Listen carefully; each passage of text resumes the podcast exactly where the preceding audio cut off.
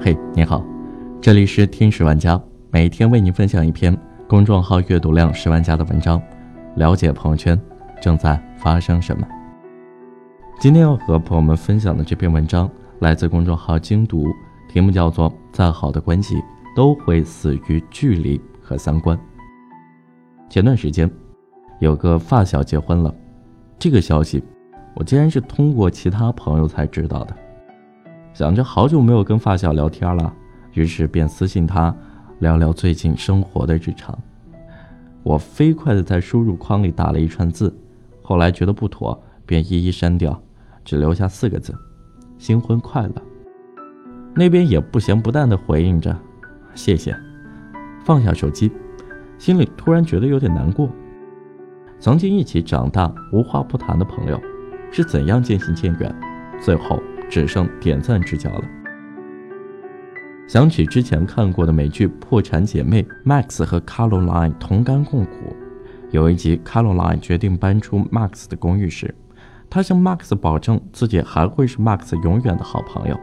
Max 却说：“分开的第一周，我们可能还会挤出时间。”每周末一起喝一杯咖啡，过了几周，你就有别的事情不来，我也有事情不来，然后接下来六十年，我们都不会见面，距离太远，有时候产生的不再是美，而是隔阂和疏远。很多朋友，只是因为共同的处境、共同的爱好、共同的理想在一起，但是随着时间的流逝。每个人都在变换不同的人生场景，上学、上班、换工作、换住址，和曾经的很多朋友都只能通过手机来联系。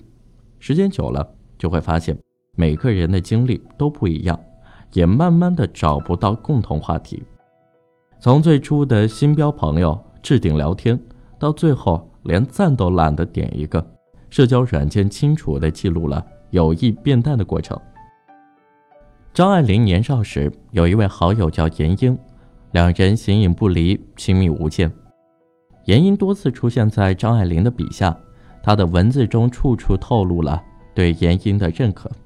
后来，两人先后到了美国，一开始来往亲密，后来却发生了变化。两人各忙各的，相处平淡，不怎么沟通，因为生活鲜有交集，也不再爱聊从前的事情。于是渐行渐远，不再来往，向背而去。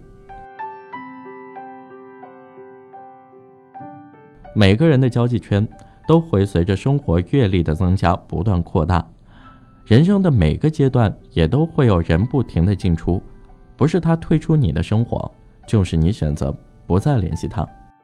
龙应台说：“人生其实像一条从宽阔的平原走向森林的路。”在平原上，同伴可以结伴而行，欢乐的前推后挤，相濡以沫。一旦进入森林，草丛和荆棘挡路，情形就变了。个人专心走个人的路，寻找个人的方向。除了距离之外，三观的变化也会让人的关系变得疏远。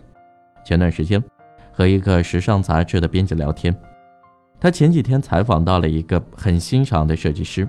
深夜写完稿后激动不已，第二天他迫不及待地打电话跟朋友分享，结果对方听了后回复说：“就为了点加班费，也不至于熬夜工作到这么晚吧。”他听后很难过，努力工作的成就感，被优秀的人打开的眼界，在朋友的眼里只是为了加班费。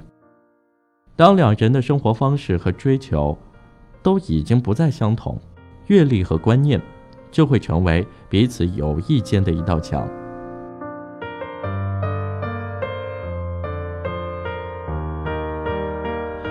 知乎上有个很热门的话题：为什么你和好朋友渐行渐远了？底下的很多回答都举了自身的案例。其实很多人都不愿意承认一点：有时候你以为是自己刁难了自己，其实往往是你的成长。跟不上别人的脚步，你们不是一个层面上的对手，没有势均力敌来维持双方关系的动态平衡。我记得奇葩说有一期的辩题是这样的：要交朋友要不要门当户对？在过去，门当户对大多是指经济状况和社会地位相当；而在今天的网络发达、人际交往成本低的时代，我们口中的门户，可能指的就是三观、精神高度等等。日常生活中，我们所结交的朋友，可能看上去是自然而然成为朋友的，但其实每个人心中都有一套交友标准。那些和我们合不来的、没有共同话题的。从而被我们淘汰掉的人，其实就是被我们心中的门户拒之门外。莫洛亚在《论友谊》中说：“友谊是自由选择的补充的家庭，我们和谁成为朋友，都是基于精神认同的自由意志。友情跟爱情相差无几，精神层面的门当户对实在太不可或缺。”它的实质是双方相互由衷的欣赏和尊重。每一个人交朋友，一开始交往的动机虽然不是门当户对，但是相处到最后，你就会发现，一段长久感情的维系，必须来自你我精神上的相互匹配。奇葩说讨论到最后的时候，辩手姜思达说的一句话让我深受感动：如果我真的很珍惜你，想和你做朋友。一直做下去，那么我希望在明天，更好的我的身边，是一个更好的你，因为好的友谊不是彼此停留，而是相互成就，共同成长。电影《千与千寻》中，关于友情有一段很著名的话：每个人的一生，都是从起点驶向坟墓的列车，有的人。和你坐了几站就会提前下车了，而你要做的就是和他们挥手告别。若是遇到一起坐到终点的人，那就是莫大的幸运。如果身边有这样的朋友，请你一定要珍惜。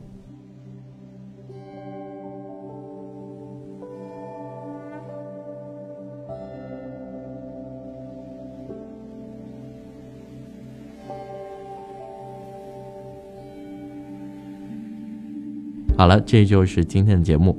如果你喜欢我们的节目的话，欢迎在评论区分享你对这篇文章的看法。我们下期再见。只怪荧光太斑驳，空气中太多琢